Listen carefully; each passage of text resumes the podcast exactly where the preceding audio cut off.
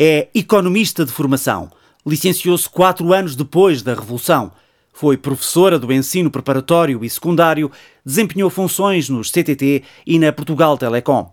Foi, todavia, em 1998 que entrou no centro do cotidiano leiriense e da região, quando assumiu as funções de presidente da Câmara de Leiria.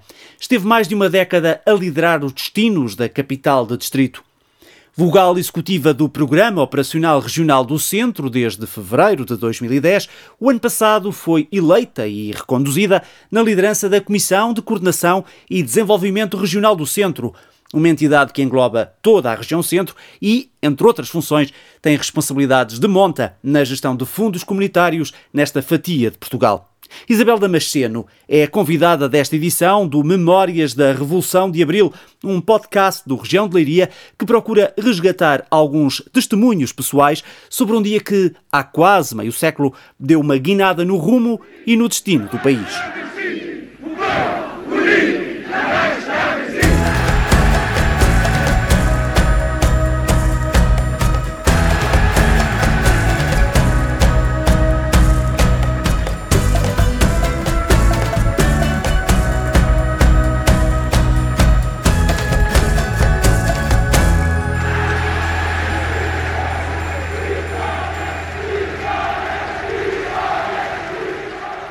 Este podcast tem o patrocínio de Município de Leiria, Politécnico de Leiria e Sabsec Seguros.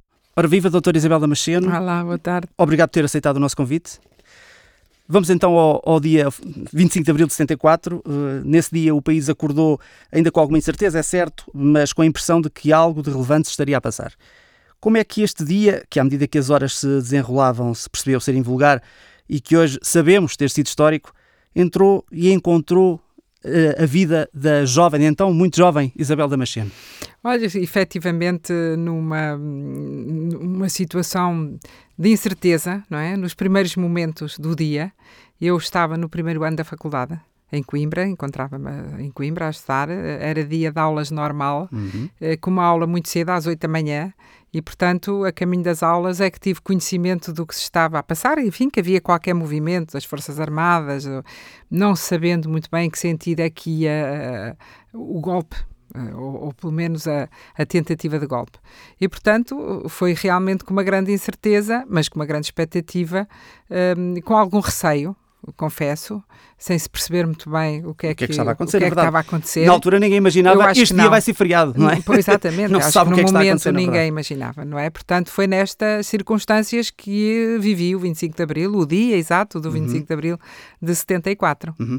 O que, é que, o que é que se recorda de, suponho, de Leiria, enfim, de Coimbra, onde estudava, de 24 de Abril de 74 para trás, não é? Que país era este, não é? Eu, eu acho que era um país com, com uma, nos tempos mais próximos, com alguma instabilidade política e alguma agitação. Percebia-se que as coisas que iriam estavam, acontecer não, iam durar. não estavam, não é? Ao contrário do que teria, do que aconteceu muitos anos para trás desde mais ou menos um ano antes que se percebia que havia alguma instabilidade política, alguma insegurança, alguma incerteza, alguns movimentos de bastidores que quem gostasse de estar atento um bocadinho a essas coisas percebia que estavam a acontecer não se percebia muito bem o sentido das coisas, uh, não, se, não se percebia, uhum. mas que havia qualquer coisa a acontecer, uh, sabia-se, sabia-se. E depois, com a história do, do que aconteceu em março, o chamado movimento das causas, Exato. não é? Uhum. Aí começou-se a delinear o peso que na altura, o, ou que depois mais tarde vieram a ter muito o general Spínola e o general Costa Gomes, no, no sentido da, do, da evolução do, do, do, movimento e da, e, e, e da, e da revolução. Uh, portanto, isso sentia-se. O país em si era um país hum, muito uh, com alguns atrasos significativos, embora eu tenho que realçar porque é justo uhum. que se faça no final dos anos 60, uh, o país teve um crescimento económico extraordinário. Até com a entrada na EFTA também ajudou isso tudo mesmo. isso. Sobretudo a entrada uhum. na EFTA teve uma influência uh, enorme e, e, com, alguma, com alguma abertura um, eh, do ponto de vista de desenvolvimento regional, uh, com alguma visão para a frente, sem dúvida nenhuma, com algumas figuras que depois vieram a ser importantes em, nos vários partidos, ou pelo menos nos dois principais partidos no futuro, no futuro, no pós-25 de Abril, economistas importantes, uhum. o Xavier Pintado uh, foi uma figura que teve muito ligada à adesão à EFTA, mas outros economistas, Hernani Lopes, etc., que tiveram uma importância grande, que foram chamados, na altura, pelo governo de Marcelo Caetano, a desempenhar alguns papéis do ponto de vista económico, do desenvolvimento do país na lógica do, do crescimento económico, da industrialização. E isso deu aqui algum alento ao país. Em contrapartida, eh, não se notava um, grandes desenvolvimentos a nível das infraestruturas básicas, daquilo que era fundamental para os portugueses viverem melhor, não é? E isso foi algo que aconteceu muito depois do 25 de Abril. A jovem Isabel Damasceno, estudante universitária, um, num país com um grau maior de abertura, mas que não era uma democracia como nós a conhecemos agora, longe disso, era fácil naquela altura ter a consciência eh, digamos, política da situação em que nos encontrávamos, ou, eh, ou naquele caso se encontrava Isabel Damasceno e todos os outros portugueses, bem entendido, uh, ou, ou a forma como nós dois, neste presente, conseguimos olhar para esse passado e perceber o que era, era muito difusa na altura, ou seja, não havia uma percepção tão grande de, de, não, de, não, do, dizer, do, regime que para, não, para a altura não, se calhar já não era muito adequado. Eu acredito que não fosse essa percepção abrangente, mas, mas em casa tinha-se essa percepção, não é? A minha casa, Sim, até porque o seu pai, desculpe, sim, pai introduzir, era, era, uma pessoa políticas. que era conhecida por ser uh, ambi ambicionar a mudança. A mudança, é, era, exatamente. E, portanto, apesar de ter vivido apesar de estar por dentro... ligado na altura ao regime, uh, mas era um homem muito aberto e que ambicionava a, a mudança e que apoiava, eh, enfim, com a descrição necessária que na altura claro. Eh, era obrigatório, eh, pessoas que tinham, enfim, pensamentos diferentes e atuações diferentes. Era muito ligado a, a, a cidadãos aqui da região que depois vieram a ter um papel importante, como digo, na uhum. democracia. E, e, e ele, portanto, isto era algo que se vivia em casa. Sabíamos que, que era importante uh, haver uma mudança, uma abertura, uma, uma, uma democratização do regime no fundo, fazer a nível político aquilo que se notava que estava a acontecer a nível económico uhum. e, a nível, e a nível das instituições mais viradas para o desenvolvimento económico e, e até regional. nunca foi possível darem o passo para que o mesmo acontecesse do ponto de vista político. E, portanto, isso levou a que acontecesse a revolução, porque se a mudança tivesse acontecido, naturalmente não teria havido a revolução, com as consequências ruptura, é? negativas que claro. também tivemos a seguir, como toda exatamente, a gente sabe, exatamente. o PREC não deixou grandes saudades, uh, sendo certo que depois vieram recompor-se as coisas e, e o regime foi instituído com, com, com toda a vantagem que tem uma democracia e a possibilidade dos portugueses elegerem quem querem e quem gostam gostam. Se bem entendo, no dia 25 de Abril, quando amanheceu e se preparava para ir para as aulas em Coimbra, não tinha a percepção. Está aqui uma revolução que daqui a uns anos temos Portugal no rumo ocidental da democracia parlamentar como a conhecemos, mas sabia, até da conversa de casa, que isto por muito tempo assim como está não vai aguentar. Tal e qual. Portanto, o que eu quis dizer foi que esta percepção de instabilidade e de agitação era algo que se sentia em casa. Eh, eu estava também em Coimbra hospedada em casa de um, de um grande amigo do meu pai, professor universitário, que, que, tínhamos muitas conversas deste género e, portanto, havia esta. Eu lembro-me perfeitamente dois dias antes da Revolução, ter estado, cheguei a casa mais cedo e ter estado com o casal à conversa e ele ter comentado comigo, era uma pessoa muito, muito esclarecida e, portanto, acompanhava uhum. muito, e isto, isto, há aqui qualquer coisa que vai mudar. Não sei para que lado, mas a percepção que tínhamos o ar mesmo... do tempo era esse. É, era esse, e, portanto, a percepção que havia era que mesmo que houvesse um, uma espécie de um golpe inicial mais mais extremado para a direita e, portanto, a favor do regime, ainda o, o, o, o polarizando mais para a direita, que não seria para durar. E, portanto, havia a noção de que isto cairia. E a verdade é que foi assim que aconteceu no dia da Revolução, não é? Caiu uhum. de podre, o regime caiu de podre, foi isso mesmo. Há pouco falou nesses momentos conturbados, como é que foi, ainda por cima, da, enfim, volto a frisar, uma pessoa jovem, a, a, a, mudança ainda é uma coisa mais ambicionada, digo eu, enfim, quando se é jovem, quer-se que o mundo mude, porque nós queremos que ele mude, uh, ali há, de facto, uma perspectiva de mudança. Como é que foi viver esses momentos? Como bem disse, teve momentos quentes, vamos chamar assim, à falta de melhor palavra, como é que foi viver isso nessa no, altura no, da vida? O, o, pós, pós, pós 25 de Abril, o pré que não foi fácil. Uh, em Coimbra, o pré que não foi fácil, uhum. a agitação era permanente e, e, a instabilidade de aulas, não há aulas, fecha a universidade, não fecha a universidade. Um, ehm, apenas lembro que houve uma fase em que tivemos a, a universidade fechada, fechada, uhum. greve geral e depois, o, na altura, o ministro, era o, o ministro Sotomayor, Sotomayor Cardia, o ministro da Educação, resolveu fechar mesmo a universidade e durante dois meses esteve fechada a universidade. Portanto, com com implicações difíceis para quem queria, tinha ali um objetivo que era acabar o curso e, e, e, fazer, o, e fazer a sua formação para depois ir trabalhar, era algo de, de conturbado. Portanto, passaram-se dias muito agitados, de uma intolerância enorme a quem pensava de maneira diferente da extrema esquerda. Uhum é verdade. Quem tinha, eu lembro-me de perseguições evidentes a jovens colegas do Partido Socialista, uh, estamos a ver. Na altura, uh, radicais de direita. Exatamente, porque eram, exatamente, eram, eram assim é? classificados. É? Um, lembro-me de uma visita, há coisas que nunca mais esquecem, de uma visita do Dr. Mário Soares fez a Coimbra, uh, e de ter sido maltratado, insultado por jovens na altura do Partido Comunista, que dominava, portanto, uh, por muito respeito que a gente tenha à sua coerência, à sua posição, que sempre foi igual, a verdade é que a sua intolerância era enorme uhum. no, no pós-25 de Abril e durante o PREC. E isso perturbou muito o funcionamento das instituições, uh, o ambiente, isto é, pensa, o pensamento como perguntou uma jovem que pensou assim: não, isto vamos ter um regime liberto, a democracia ocidental, etc. De repente percebe uma intolerância enorme no ambiente que vivia no dia a dia um maltrato a quem pensava de maneira diferente, diferente. daquela linha extremada e, e houve momentos em que, em que, o pensamento era eh, será que isto fica assim? Eh, não é melhor do que estávamos? Isso ajudou a, definir-se politicamente, ou seja, o seu posicionamento, sim, digamos, tenho... ideológico sim, na altura? Sim, completamente, completamente. Eu devo dizer, aliás, confesso sempre, nas primeiras eleições uhum. que houve no pós-25 de Abril, as primeiras eleições legislativas, eu votei no Partido Socialista.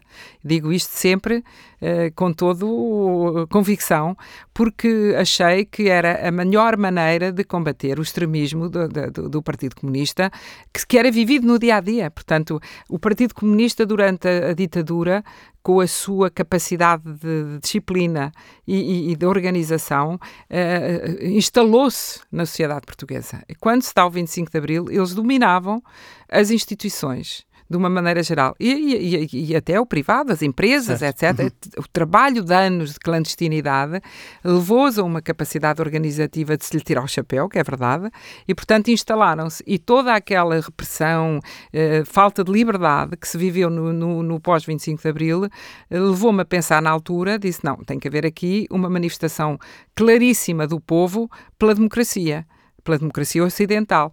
Qual é a melhor maneira? Claro que minha, do ponto de vista ideológico eu balançava muito para o lado do PSD, era um recém-partido que tinha acabado de ser criado com uma figura carismática à frente, que era, que era Francisco Sá Carneiro, uhum.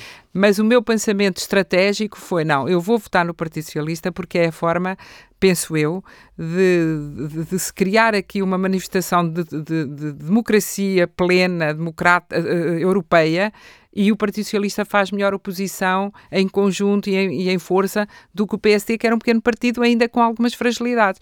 E, portanto... Foi voto útil. portanto... Claramente, claramente que foi, mas convicto. Certo, mas convicto. Certo. E com uma figura carismática que também tinha, que era o Dr. Mário Soares, que teve um papel uh, extraordinário na, na instalação da democracia ocidental em Portugal. Eu acho que o povo português toda a vida lhe há de ver este favor que ele fez eh, convicto e com uma coragem extraordinária, porque depois, ainda por cima, na altura que teria um parceiro importante, que era o, o, o Sá Carneiro, teve fragilidades de saúde que não pôde uhum. estar em pleno, e o Dr. Mário Soares desempenhou esse papel extraordinariamente bem, com uma coragem enorme. Era preciso ter coragem, é preciso termos essa noção na altura era preciso ter coragem para enfrentar uh, uh, o movimento oposto que queria claramente uh, impor em Portugal uma ditadura, não tínhamos dúvida. Uhum. Vamos dar aqui um salto no tempo, vamos situar-nos mais ou menos a meio caminho entre a Revolução Muito e o bem. dia de hoje. Há mais ou menos duas décadas, a doutora Isabel Damasceno assumiu funções de Presidente da Câmara de Leiria. Foi, de resto, a primeira mulher eleita Presidente de Câmara no Distrito de Leiria. Certo. Foi necessário esperar que o regime democrático tivesse mais de duas décadas para que uma mulher fosse finalmente eleita numa Câmara do Distrito. Como é que encara esse facto? Ah, eu acho que. Ou acha que é um detalhe? Não, acho que foi, que é um, que foi uma evolução da própria democracia. Uh, uh, o facto das mulheres passarem a ter um papel, um papel ativo em várias frentes, não só políticas, mas nas empresas, na, nas várias instituições públicas, etc. As mulheres passaram a ter acesso a coisas que não tinham no passado, basta dizer que antes do 25 de Abril não, ia, não havia mulheres juízas, apenas um exemplo. Não podiam e... sair do país sem pedir autorização ao marido. Exatamente. E agora aí estava 20 anos depois uma mulher a chegar à presidência da Câmara de Leiria. A minha pergunta é, mas foi preciso esperar 20 anos para que isto acontecesse? Eu acho que isso Obra foi... do acaso poderia ter, poderia ter sido antes, um bocadinho depois, hum. não sei, acho que isso foram circunstâncias que levaram a que acontecesse naquela altura. Uh, nunca senti discriminação, nem, nem, nem, nas circunstâncias de candidata, nem depois como Presidente de Câmara. Um, isso foi verdade que nunca senti.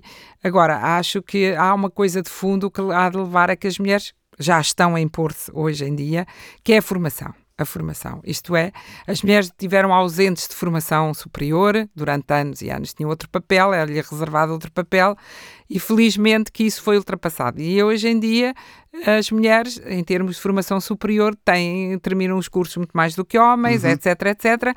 E isso paulatinamente vai ultrapassar, vai levar a uma transformação e a um papel cada vez mais preponderante e marcante das mulheres na sociedade. Portanto, mais uma questão de género, há aqui um hiato de formação, é isso, não é? Portanto, Havia seja... muito, era prejudicial. E isso é que prejudicou as Repare mulheres mais que a dependência de uma mulher que não tem modo de vida e autonomia, é, a dependência em todos os aspectos, leva a, a não ter possibilidades de acesso a outras funções. Claro. A primeira coisa que uma mulher deve ter é a sua autonomia, a sua independência. A partir daí as coisas vão surgindo. Evidentemente que ainda há muita coisa a ultrapassar. As mulheres em cargos iguais ganham menos do que os homens, etc, etc, que nós estamos a ouvir todos os dias. Agora acho que há um que foi feito um caminho extraordinário uh, para chegarmos onde estamos hoje e dentro desse percurso apareceu uma Presidente de Câmara e Leiria. É verdade. Eu ainda vou insistir aqui nesta tecla, se me permite. Sentiu mais obstáculos na sua presidência por causa de eventuais preconceitos uh, por ser mulher ou por liderar uma capital de distrito que tem dificuldade de se desprender do estereotipo de ser musculada economicamente, mas frágil no tabuleiro político do país? Eu, eu, acho que não tive grandes, grandes dificuldades pelo facto de ser mulher. Confesso que não, não tive. Um, então foi a questão de Leiria ser menos considerada não, do ponto de vista que, político? Acho que Leiria tem algumas hum, fragilidades de falar uma só voz e, portanto, uhum. juntar vontades. E, e isso retira-lhe às vezes algum bocadinho de força, que, da força natural que tem. Até pela sua pujança económica. Isso mesmo. E, portanto, grande habilidade. Mas isso acho que não é só leiria. Eu agora tenho uma visão Precisamente. mais abrangente, não é? Porque estamos a, estamos a falar numa região em que eu contacto com muita assiduidade sem presidentes de Câmara e às vezes apanho conversas com esses presidentes de Câmara que, em algum caso ou no outro, me fazem reviver aquilo que eu sentia. Portanto, esta questão de cada um para falar, tentar falar para o seu lado, levar a, a puxar os seus, as suas, os seus interesses e, e, a dificuldade muitas vezes de juntar vontades através de, de, de enfim, de projetos comuns não é fácil. Uh, Leiria é, é, é um bocadinho individualista um, que eu acho que também tem uma vantagem, quer dizer, o crescimento que aqui aconteceu nesta terra, basta dizer que há, há 50 anos Leiria não tenha nada, nada, rigorosamente nada, por exemplo, a gente compara com Coimbra, Coimbra há 50 anos era muito, até em termos de estrutura urbana, etc, o que é hoje, não é? E embora tenha crescido e desenvolvido nos arredores, Leiria era completamente diferente do que é hoje, no próprio coração da cidade. Portanto, tudo isto aconteceu, Leiria transformou transformou-se numa marca, numa marca económica importante devido à, capacidade de empreendedorismo dos seus atores locais e da, e da própria concorrência deste, deste, deste pique individual certo. uns com os outros. Portanto, isto tem vantagens, mas também tem dificuldades quando é preciso puxar em conjunto. Certo. Eh, até porque, eu, se me permite, recordo um pouco daquilo que me deu conta quando se, se experimentava que, bem, Portugal, em termos políticos, a situação vai mudar estamos a falar naturalmente na década de 70, e dizia-nos, mas do ponto de vista económico já se notava aqui uma lefada a dar fresco, é uma mudança. Leiria, do ponto de vista económico, aproveitou o fogo democrático, mas do ponto de vista político parece ter dificuldade em, em arrancar. Eu acho que há dificuldade, sobretudo, nesta, nesta capacidade de, de, projeção a nível nacional, não é? Até, se calhar, até às vezes mais a nível nacional do que propriamente dito internacional. Não me leria que estas, estas pequenas clusters, estas marcas que existem em, em algumas áreas de atividade têm projeção internacional. A nível nacional, quer dizer, eu acho que os dados falam por si e Leiria projeta-se, nós, por exemplo, a nível da região, da região centro, e voltando àquilo que eu conheço melhor uhum, atualmente, claro. uh, nós temos duas pequenas regiões, pequenas, quer dizer, duas sub-regiões da região, que claramente do ponto de vista económico e do ponto de vista de dados objetivos de riqueza criada se impõem que é Leiria Aveiro, não é? Quer dizer, todos os outros vão fazendo o seu caminho, mas Leiria Aveiro aparecem sempre à frente da utilização dos fundos, do, do PIB per capita, etc, etc. Da qualidade de vida, não é? Eu realço que Leiria, num, num estudo que a, que a DECO apresentou recentemente, uh, logo a seguir a Viseu, aparece em segundo lugar como uma cidade de melhor qualidade de vida e eu registro sempre isto porque as duas primeiras são da região centro certo. e, portanto, é, uhum. é, é, gratificante até pensar o papel dos fundos comunitários para que isto aconteça, não é? Isto não acontece por acaso, acontece porque, enfim, houve investimentos, houve aproveitamento dos fundos, houve, houve opções tomadas, eh, enfim, com, com inteligência para que se chegue aqui. Muito bem. Não sei se concorda com esta leitura, eh, mas lidera uma entidade, já falámos dela, a CCDR Centro, que parece incorporar traços eh, da fisionomia do rosto de um país que se procurou desenhar depois de abril de 74. Afinal, a CCDR é central na gestão dos fundos e programas europeus, pilares da integração que marca a abertura ao exterior do regime, né, da abertura à Europa e só possível em democracia. Não se, não se poderia conceber, porventura, uma integração europeia num regime que não fosse Completamente. democrático. Isso foi uma das grandes vitórias da, da, da, democracia também. Por outro lado, a CCDR parece ser um parente relativamente afastado de uma regionalização inscrita na Constituição, mas que nunca se impôs. Sente o peso destas duas vertentes no seu trabalho? Uh, não, eu, como é que encara esta... Não, não, eu nunca não, não sinto isso. Acho que o, o, o trabalho que se faz na, na, na CCDR é, é muito de, de, defesa da região, sem dúvida nenhuma. Há uma, uma interiorização dos atores de que há aqui uma identidade, uma identidade regional, a região centro, sem dúvida nenhuma. Um, acho que a, a regionalização no, não aconteceu uh, e acho que este passo intermédio, hum. que admito que seja mesmo um passo intermédio, é inteligente porque uh, o, referendo que houve à regionalização há cerca de 20 anos uh, não deixou boas memórias, não correu bem. Eu acho que, sobretudo, não correu bem porque o modelo e a organização foi muito mal escolhida e, portanto, estavam-se a juntar coisas que não tinham identidade umas com as outras e, portanto, as pessoas rejeitaram e isso deixou algum mal-estar e até alguns preconceitos em relação à regionalização. Este passo de, da eleição dos presidentes e de um vice-presidente da, da, da CCDR pode, hum, pode conciliar eh, ou reconciliar, melhor dizendo, os portugueses com as regiões e com a regionalização. E por isso me parece que tenha sido uma ideia bem pensada e com, e com, algum, e com algumas consequências boas, esta, este passo intermédio. Não sinto mínima, não sentia, eu, eu, eu ainda exerci funções antes das eleições, não é? Embora em regime transitório, Exato. a substituir a, a, anterior presidente foi para, para, para a ministra, uh, e não sinto, não sinto grande diferença diferença é evidente que ser eleita por, por, por, um colégio eleitoral, embora não sendo, pode não ser o mais completo possível, mas que tem algum peso, ou por 2 mil e não sei quantos votos, acaba por ter algum, alguma importância, mas eh, para efeitos das funções diárias nada mudou. Falava do mapa de que, foi referendado e que Sim, foi exatamente. rejeitado. Acha que há mais coerência nesta dúvida, divisão do país? Sem dúvida nenhuma. Seria difícil também dizer o contrário. Sim, admite. Eh, o outro mapa não tinha qualquer coerência. Uh, na minha opinião, e eu fui, eu, eu, posso dizer à vontade, porque eu fui, um, olha, juntamente com, na altura, o, o, o agora Presidente da República, uh, que, era líder do PSD, grande entusiasta da campanha a favor do não. desde logo, porque Leiria, junto, em, a região de Leiria, agora, a região de Leiria, ficava junta com a região de Santarém, Sim. com a qual não tem qualquer afinidade, é visível, mas é sentido por Leiria, é sentido por Santarém. Santarém. Uhum. E, portanto, não sei que ideia foi a construção daquele mapa. A ver, casamento tinha que ser por amor e não era bem o caso, não Pois, é? claro. E, portanto, aquilo era tudo muito forçado e, e, e acabou como acabou. Muito bem. Do ponto de vista global, que, que balanço é que faz deste percurso, desta caminhada democrática desde abril de 74? Sim, um, um, um, Leiria, claramente, claramente um balanço muito, muito positivo. Ultrapassado que, que, que, se, que aconteceu depois da ultrapassagem do PREC, uh, com o 25 de novembro, portanto, eu acho que o 25 de novembro é uma data importante também para a nossa história.